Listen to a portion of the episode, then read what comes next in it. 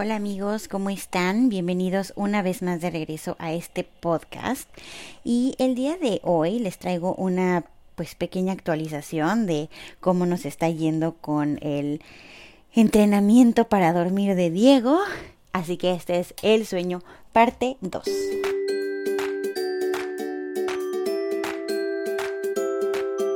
Y bueno, pues si no han escuchado el primer episodio del sueño, les recomiendo que lo escuchen antes de escuchar este, porque ahí viene todo el preámbulo de por qué llegamos a este punto. Entonces es el episodio 6.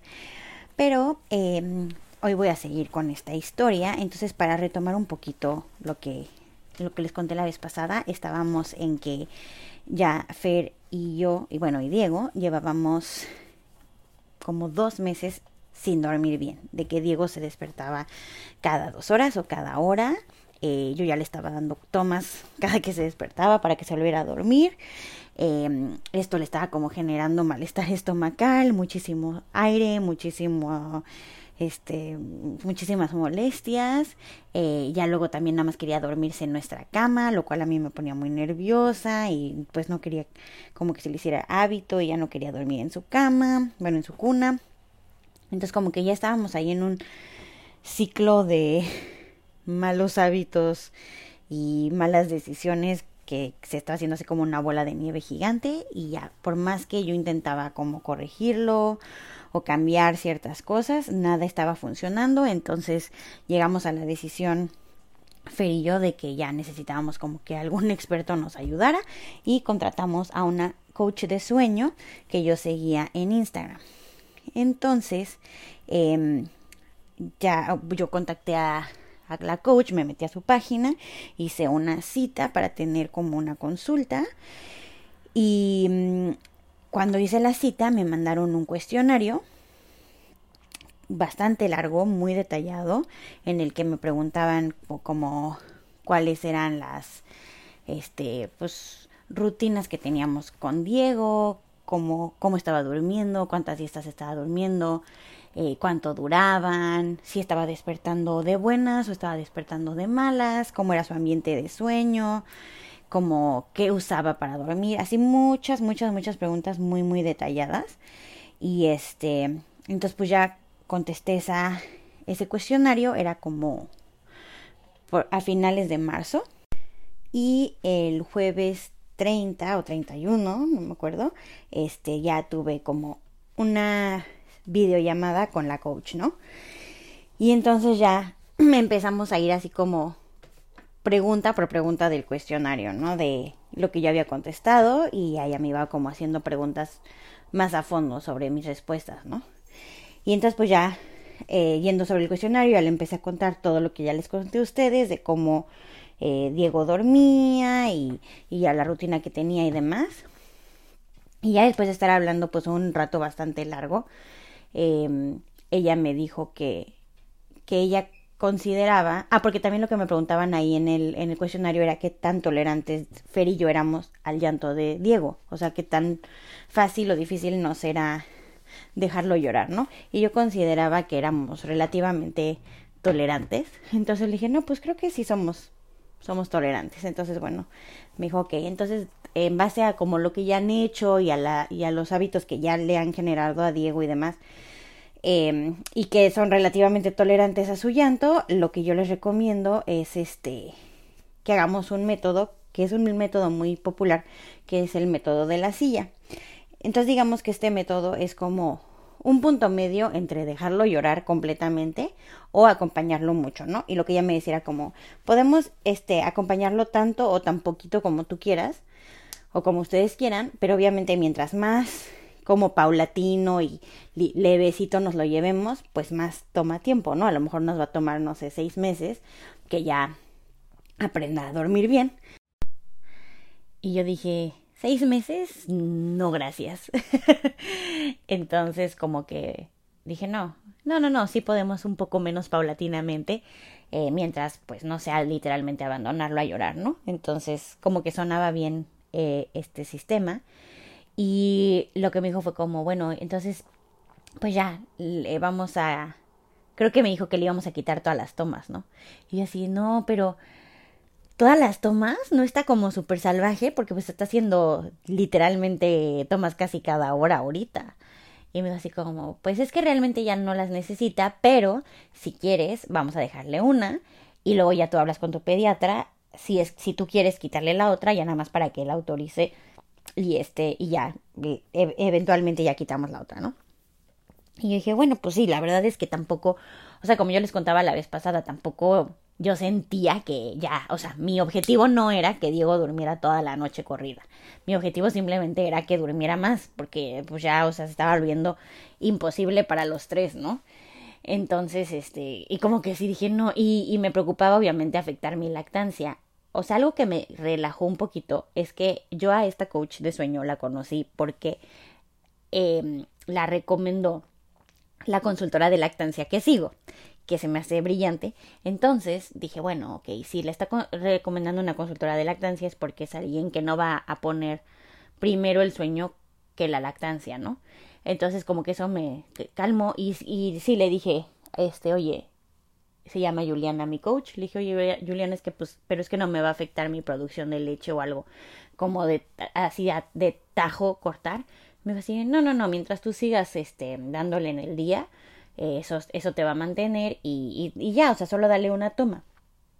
Es lo único que necesita. Y yo así como, bueno, si tú dices, pero pues yo creo que, o sea, no se toma muchísima leche en la noche. Va a estar súper difícil quitarle tantas tomas, ¿no? Pero bueno, confié en ella y todo. Y me dijo así como, bueno, entonces, este, te voy a mandar un documento en el que ya te voy a explicar como paso por paso cómo es el, el proceso y el método y todo y este para que ustedes lo lean y y cualquier cosa pues me pregunten, ¿no? Antes de empezar. Y le dije, ok, sale. Y me dijo, oye, bueno, a ver, y entonces tú quieres pasar a Diego a su cuarto o, o no? Me dijo, no hay ningún problema, o sea, no, no está, no es que una esté bien y otra no, nada más necesito saber.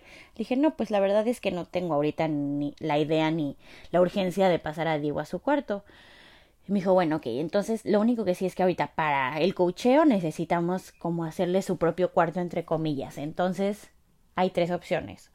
O que le hagamos como un cuarto imaginario dentro de tu cuarto y separemos tu cama de su cuna, o sea, que sea como su propio espacio adentro de tu cuarto. O que temporalmente pasen su cuna al, a su propio cuarto y luego lo regresen. O que ustedes se salgan de su cuarto y duerman en otro lado en la sala o en el cuarto de Diego y que Diego se quede en su cuarto. Y yo así como, mm, no, mejor le hacemos su propio espacio en nuestro cuarto.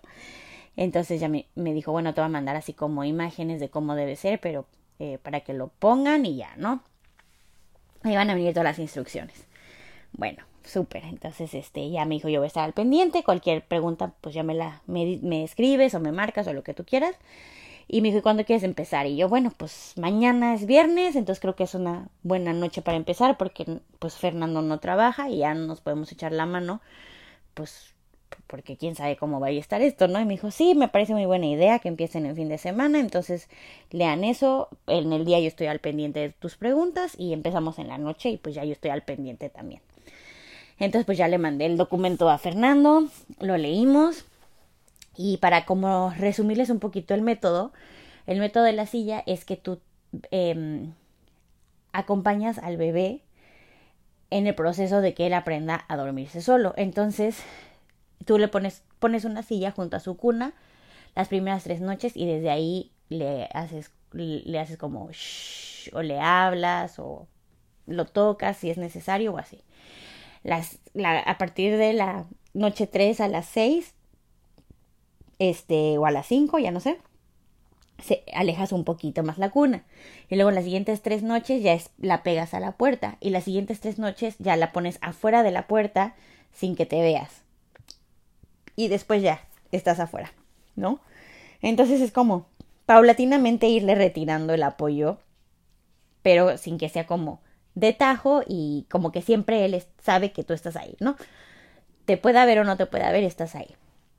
Entonces, este, pues se me hizo un buen método, la verdad es que yo había escuchado de ese método, creo que es un método bastante común y popular, entonces, este, pero bueno, obviamente aquí pues ya, ya teníamos exactamente paso por paso cómo íbamos a hacerlo, ¿no? Entonces pues ya empezamos a acondicionar el cuarto, Fernando que es súper ingenioso ya puso ahí unos tripies y colgamos unas cortinas blackout que teníamos para el cuarto de Diego y quedó perfecta la división y este y lo que también nos, nos dijeron que teníamos que darle a, Diego era un objeto de apego que podía ser un peluchito o algo así y que empezáramos a dárselo como todo el tiempo para jugar, para comer y así, y que se durmiera con él, ¿no? Eh, que fuera algo que él pudiera como manipular fácilmente para que no fuera como riesgo de asfixia ni nada, pero que fuera como algo que a él lo ayudara a sentirse seguro, que yo me lo pusiera como en la, abajo de la blusa o algo para que oliera a mí y que eso lo ayudara, además de nosotros, a como estar tranquilo. Entonces, este, ya le escogí un, un perrito que le compró Fer, que tiene una historia muy tierna que luego les contaré. Yo creo que se las va a contar por el Instagram. Pero este, eh, pues sí, dije, está súper bien porque es como esos perritos que tienen como cobijita abajo, que es una cobijita chiquita y arriba es la cabecita y las manitos del perrito, ¿no? Y entonces se las empecé a dar a Diego, entonces el viernes en la mañana ya le empecé a dar de comer y le daba su perrito y si estaba jugando le jugaba con el perrito y si lo sentaba en el columpio el perrito y todo el día lo trajo, ¿no? Y entonces ya en sus siestas Eh, Juliana, la coach, me dijo, no, no te preocupes ahorita mucho por las siestas, concéntrate en las noches y ya, luego vemos las siestas. Pero como yo ya le había estado trabajando las siestas antes a Diego y las estaba haciendo bastante bien, pues dije, bueno, no voy a, o sea, voy a seguir eh, tratando de que se acueste solito para las siestas y así para que no sea como en las siestas me arrullan y en la noche ni me pelan, ¿no? Entonces, ese día sus siestas se las se las puse igual así lo acosté normal como siempre con su perrito e intenté como empezar el método también para las siestas. Y bastante bien la verdad es que bastante bien con las siestas y en la noche ya hicimos toda su rutina y todo cenó le recé le, le puse su su mm, sleep sack y lo acosté y le di a su perrito, ¿no? Y ahí sí ya como que no le gustó porque en la noche generalmente era cuando más le costaba y quería más arrullo y más apapacho, entonces como que obviamente empezó a llorar y Juliana me dijo así como, tu labor es acompañar a Diego, no es este calmarlo porque lo que queremos que él aprenda es que tú no te necesita a ti para poderse dormir y no, no te necesita a ti, necesita a ti para estar tranquilo y estar seguro, ¿no? O sea, me refiero a físicamente haciéndole algo. Sí ahí al su lado, pero no no para que, o sea, que lo tuviera que arrullar para dormirse o así. Entonces me dijo, tú concéntrate en acompañarlo, en hacerle saber que estás ahí, que está bien. Y ya, o sea, ponte un podcast o algo, no veas el teléfono, o sea, algo que no requiera luz y aguanta. Y sí, o sea, o sea, cada no cada ratito, pero eventualmente si hazle como shh, o háblale y dile, estás, estoy aquí, bebé, duérmete, no pasa nada, estás bien.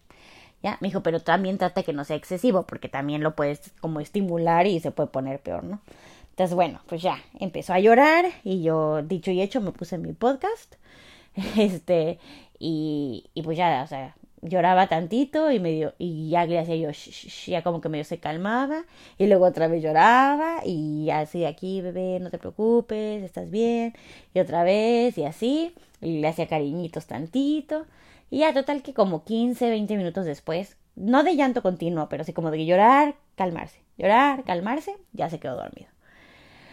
Y dije bueno sí estuvo difícil en especial porque pues cuando estás escuchando a tu bebé llorar es 20 minutos se te hacen como dos horas, ¿no? Pero dentro de todo no lloró como de sentimiento, o sea, como que al principio sí, pero luego ya no, más bien como que ya estaba llorando como de frustración un poco, que también fue algo que me dijo Juliana cuando estábamos hablando, me dijo, eh, sí va a llorar, pero va a llorar, va a llorar porque va a estar como frustrado de que no va a saber cómo dormirse al principio sin ti. Eh, igual que cuando empieza como con alguna habilidad nueva, ¿no? O sea, cuando se empezó a dar vuelta, que luego ya no se podía regresar, pues luego empezaba a llorar porque pues, se quedaba atorado. Me dijo, es como el, la misma eh, tipo de llanto. Entonces tú tienes que dejar que lo haga. Porque si tú haces todo por él, pues no va a aprender, ¿no? Y es lo mismo, o sea, igual cuando le enseñamos a que se regresara, pues tuvimos que medio guiarlo a que lo hiciera, pero dejar que lo aprendiera a hacer solo y dejar de voltearlo nosotros, ¿no? Entonces como que también eso me hizo sentido y dije, ok, bueno, entonces eso me hacía hacer, sentir un poquito mejor de, de dejarlo, entre comillas, llorar. Entonces sí, cuando lo escuchaba que lloraba como con más sentimiento, ahí sí ya me acercaba y le hacía cariñitos o así. Pero si lo, estaba, si lo escuchaba que estaba llorando, pero más como de, ya me harté, ya me quiero dormir, ya nada más le dice como, duérmete bebé, todo está bien, aquí estoy, ya. Entonces bueno, sí estuvo como complicado, pero nada grave. Y ya, me salí, fue como de, bueno, ok, sobrevivimos. Y como lloró dos horas después, se volvió a despertar llorando. Entonces ya entró Fer, hizo lo mismo. Y se había tardado diez minutos y salió. Y yo le decía a Juliana, oye, pero, o sea, pues yo estoy acostumbrada a que lo oigo llorar y asumo que tiene hambre y le doy de comer. Ahora, ¿cómo sé si tiene hambre? me dijo, no, vas a asumir que no tiene hambre hasta las dos de la mañana. O sea, todas las veces antes de las dos que se despierte, hacen el método. Y ya si se despierta a las dos, ya le das de comer. Me dijo, pero no le des de comer si está llorando. O sea, si empieza a hacer ruiditos, ahí tienes que anticipar. O sea, al primer ruidito, párate y dale de comer, para que no relacione llorar con comer. Este, y ya, y si está llorando, te esperas a que se calme y así, ya. Entonces, bueno, pues así le hicimos y se ha de haber despertado, no recuerdo que se haya despertado tantas veces, la verdad, ha de haber despertado yo creo que esas dos veces nada más. Y de ahí ya se despertó a las dos y ya le di de comer, pero pues comió de un lado nada más y se quedó dormido. Y luego como a la hora se volvió a despertar tantito y ha de haber llorado unos 10, minutos, entonces, o sea, cuando ya lloraba en la, o sea, que ya estamos todos acostados, era igual así de te paras de tu cama y te vas a la silla y te sientas, no podías desde tu cama hacerle entonces, bueno, pues ahí estábamos. Entonces ya me paré, ah, no, ya Fer se paró porque era de una y una, una y una, entonces ya se paró, otros como 10 minutos, pero ya lloraba como muy leve, ¿saben? Y ya, de ahí, este, se despertó a las 4 de la mañana y como que yo medio lloró, pero luego ya estuvo ahí como, pues nada más despierto, hasta como las seis, y luego se durmió de seis a siete y ya se despertó. Entonces, bueno, como que sí fue una noche, pues, complicada entre comillas, pero realmente nada grave. Es más, ni siquiera había sido, ni siquiera fue tan terrible como las noches anteriores, porque fue de pararnos y en 5 o 10 minutos ya, ya se calmaba y ya no lo arrullábamos y ya no estábamos con el batallar de que, ah, ya se durmió, ya lo arrullé, ya se durmió, lo pongo y llora y otra vez y otra vez y otra vez, que era ya como el ciclo que teníamos, ¿no? Entonces, pues, a pesar de que sí se despertó varias veces y todo, pues se sintió completamente diferente, ¿no? Y fue como, wow, no, pues igual y sí, sí podemos hacer esto, ¿no? Y entonces, este, así fuimos siguiendo y obviamente cada noche que pasaba era menos, lloraba menos, eh, menos tiempo y se calmaba más rápido, entonces cada vez pues también te dicen, no, interven menos, ¿no? A, las primeras noches pues sí, puedes estar ahí como más constante y puedes como tener también más contacto físico, pero conforme vayan pasando las noches, menos háblale menos seguido, trata de ya no tocarlo, trata de no cargarlo, o sea que sea la última opción y así. Y pues sí, así fuimos haciéndole y sí, como que muy rápido le agarró la onda y como que ya muy rápido dijo ok y entonces ya como que había veces que lo acostábamos y ya. Literalmente solo era esperar a que se durmiera y salirnos. Y había veces que sí medio lloraba un poquito y sí tenemos que hacer como pero realmente empezó a ser de que 10 minutos, 5 minutos, rapidísimo. Entonces yo decía, no manches, o sea, en cuestión de 2, 3 días ya era una cosa, bueno, les digo, desde la primera noche ya era una cosa diferente, pero en 2, 3 días ya estaba durmiendo mucho mejor, así de que se quedaba dormido a las seis y media, 7 y se despertaba a lo mejor a las 11, 5, 10 minutos llorar y luego de ahí hasta las 2 a comer y luego de ahí como que tuvo varias noches que a las cuatro se estaba despertando, pero tranquilo, como que, ah, ya desperté y, me decía Juliana así de, si se despierta antes de las seis, déjalo a que se siga, o sea, se puede despertar cualquier momento entre las seis y las ocho, pero no lo dejes que se despierte antes, ¿no? Entonces, pues veía así, yo la hora así, no, pues son las cuatro, que se quede ahí. Y se queda tranquilo, ¿eh? Pero así como que ya haciendo ruiditos o así. Y luego ya se dormía. Y entonces, pues sí, nos empezó a funcionar súper bien. Y obviamente mientras menos lloraba, pues nosotros más felices. Pero también ya llegó un momento, en mi casa, por ejemplo, yo no tenía un monitor, porque pues yo decía, ¿para qué? Si Diego está ahí dormido junto a nosotros, ¿no? No, realmente no necesito tener un monitor. Pero, y porque pues como lo arrullábamos, sabíamos perfecto cuando ya estaba dormido. Pero ahora que ya lo estábamos acostando, pues ya no, ya no sabíamos si estaba dormido o no. Y ya en la oscuridad teníamos que asomarnos y tratar de ver si estaba dormido. Si estaba dormido, pues ya le hiciste. Pero si no, te veía y se ponía como inquieto y era como, oh, demonios.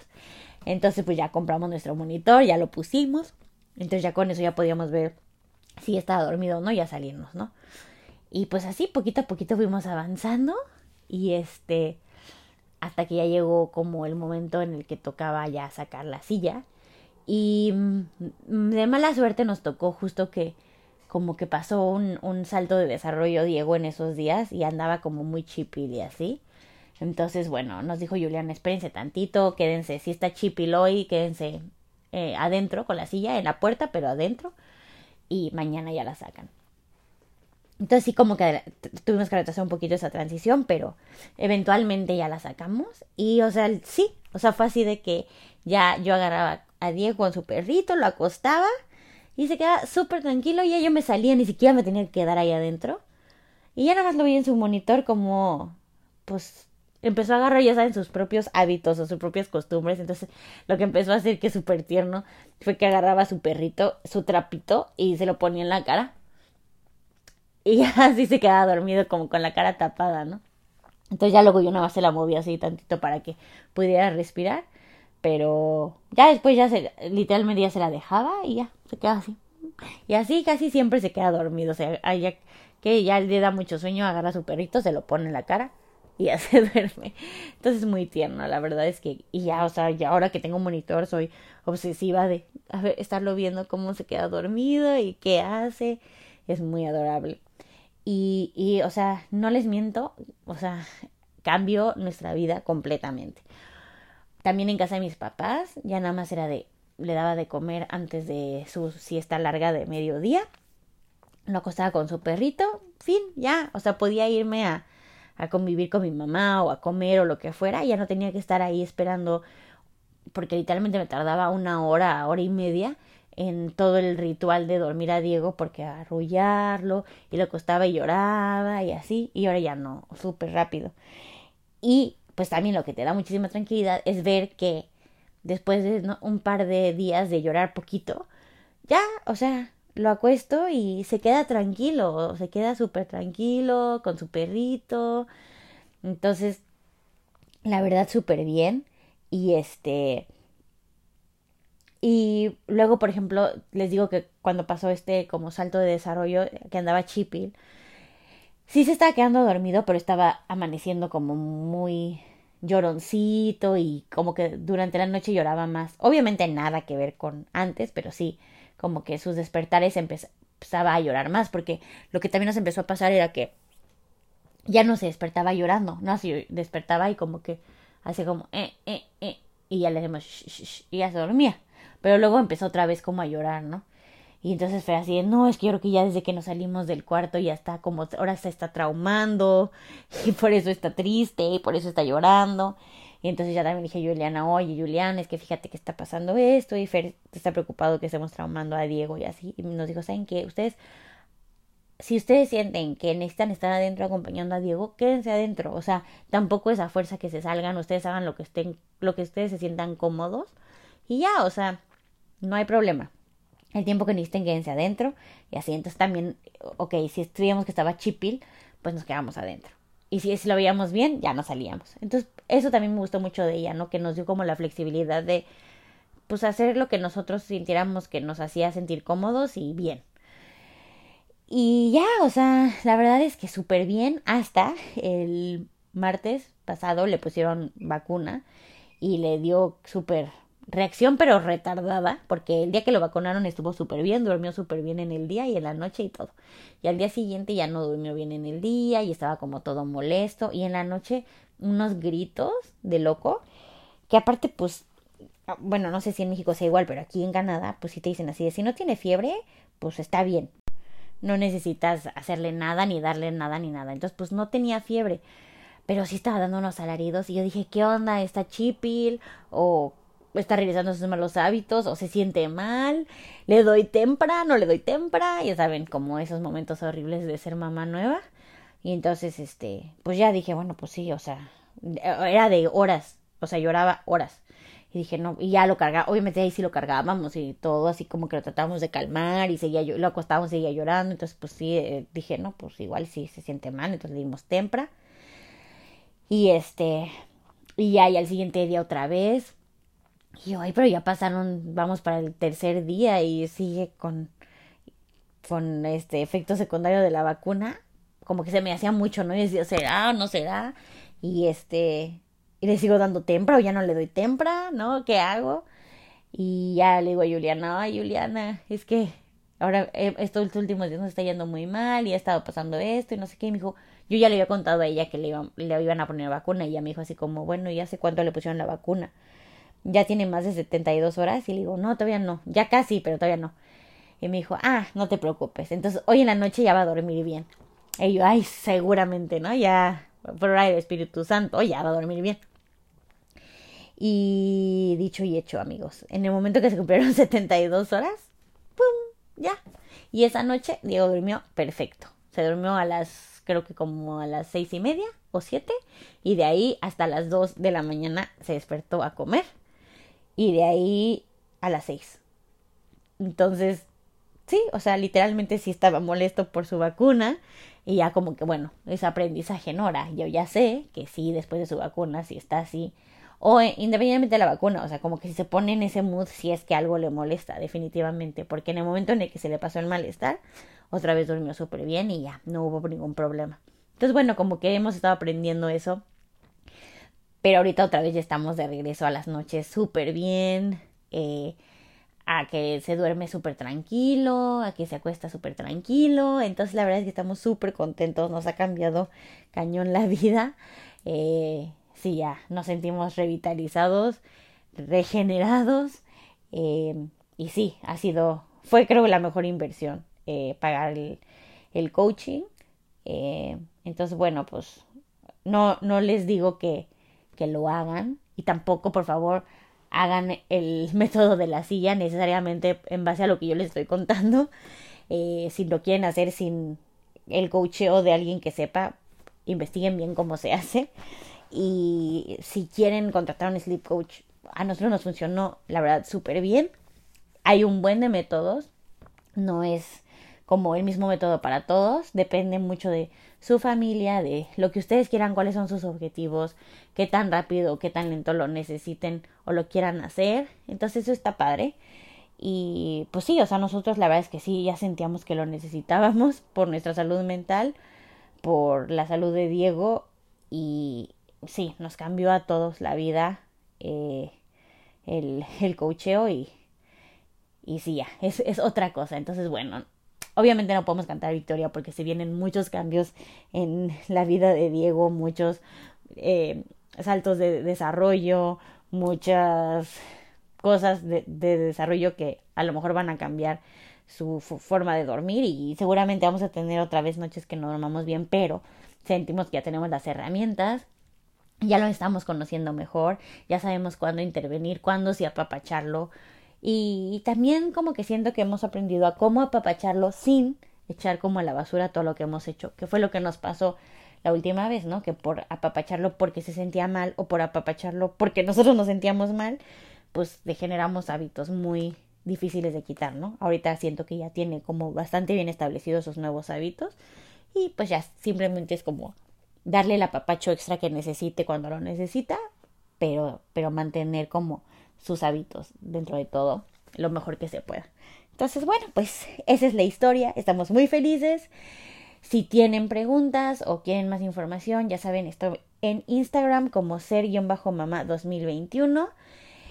Y la próxima semana les traeré la forma en la que volvimos un poco como a nuestra vida normal y a salir y así como, nos como me reencontré yo, a lo mejor un poco como para poder retomar mi vida. No como era, pero sí como lo más normal posible después de tener un bebé. Entonces de eso les platicaré la próxima semana, pero ya los dejo por hoy amigos. Muchas gracias por estar de nuevo aquí y nos vemos la próxima. Bye.